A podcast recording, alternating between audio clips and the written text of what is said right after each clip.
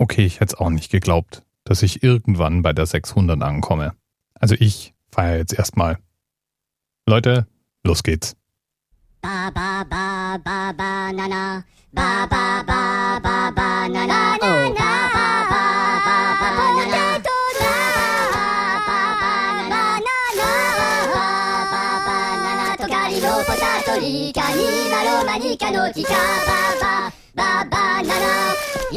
ähm, ja, ich habe einfach nur eine Entschuldigung gesucht, um die auch mal anzuspielen. Und einen Themenpaten haben wir heute auch, nämlich Martin B. aus E.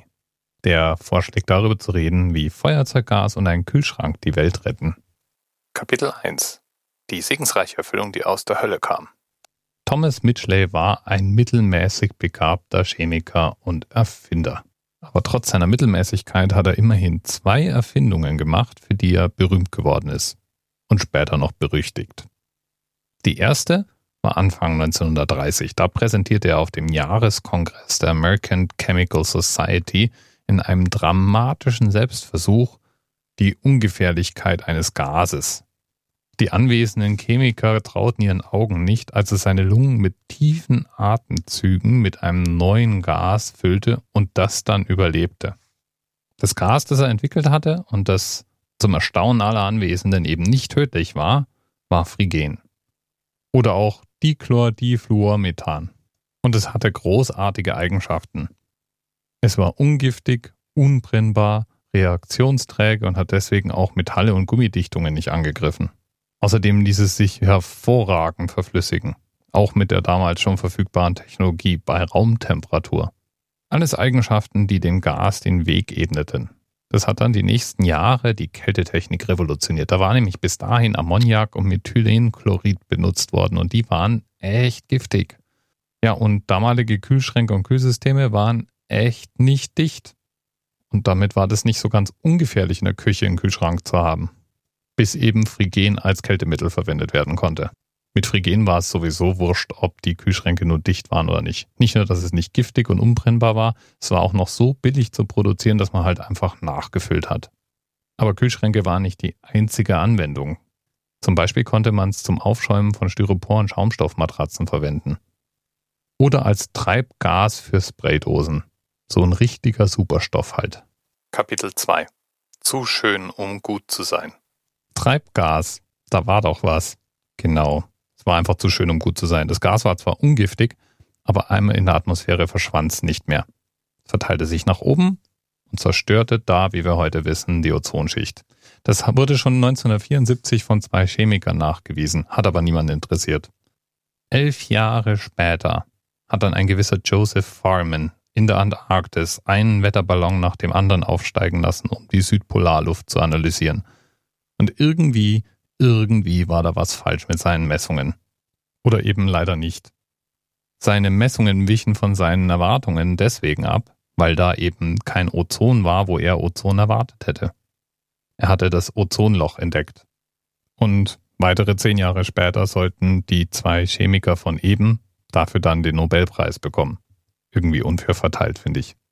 Den Schuldigen hatte man dann auch schon dingfest gemacht. Das war nämlich das Phrygen das Supergas, das überall zum Aufschäumen von Schaumstoff, zum Aufschäumen von Styropor und als Treibgas in Spraydosen verwendet wurde. Hat aber auch erstmal weiter niemanden interessiert. Ich glaube, die meisten Leute dachten sich in etwa das folgende.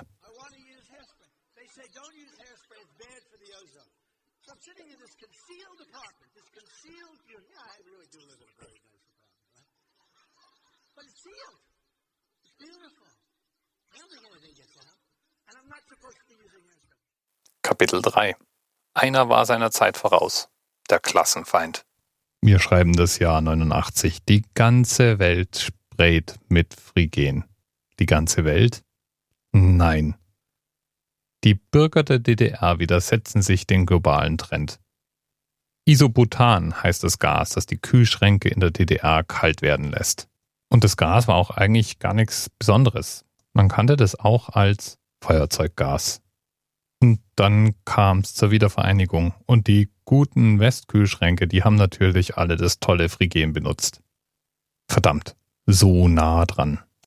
Kapitel 4. Und es geht doch. Ich erinnere mich noch gut an die Aufmerksamkeit, die die Entdeckung des Ozonlochs hervorgerufen hat. Aus meiner Jugend sind mir drei Umweltthemen in Erinnerung geblieben. Thema 1 Waldsterben. Thema 2 Atomendlager. Und Thema 3 das Ozonloch. Zwei Jahre nach seiner Entdeckung gab es eine internationale Tagung. Und damals wurde beschlossen, FCKWs, unter anderem eben auch das böse, böse Phrygen, aus der Welt zu schaffen. Das geht natürlich nicht in einem Rutsch. Man kann ja nicht einfach alles auf DDR-Kühlschränke umstellen. Und deswegen gab es Fristen. Bis 1999. Und jetzt? Jetzt werden Kühlschränke wieder mit Isobutan betrieben. Oder mit Feuerzeuggas. Oder, wie es heute heißt und Themenanker der heutigen Sendung ist, mit R600. Letztes Kapitel. Waren das nicht eigentlich zwei Erfindungen?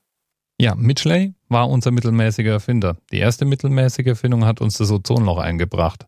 Was war denn Erfindung Nummer zwei, für die er berühmt ist? Ganz einfach.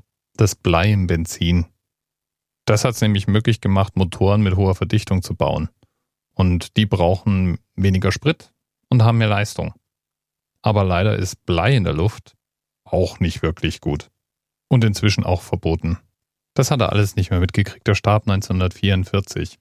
Zeit seines Lebens hat man ihn für die Erfindung der Fluorchlorkohlenwasserstoffe und des Bleis im Benzin gepriesen. Heute sieht man das natürlich ein bisschen anders. Der Historiker John McNeil zum Beispiel hat angemerkt, dass Mitchley wahrscheinlich mehr Auswirkungen auf die Atmosphäre hatte als jeder andere Organismus in der Erdgeschichte. Eieiei. Bis bald. TMRS 10, 9, 8. The experience of 47 individual medical officers. Was hier über die Geheimzahl der Illuminaten steht.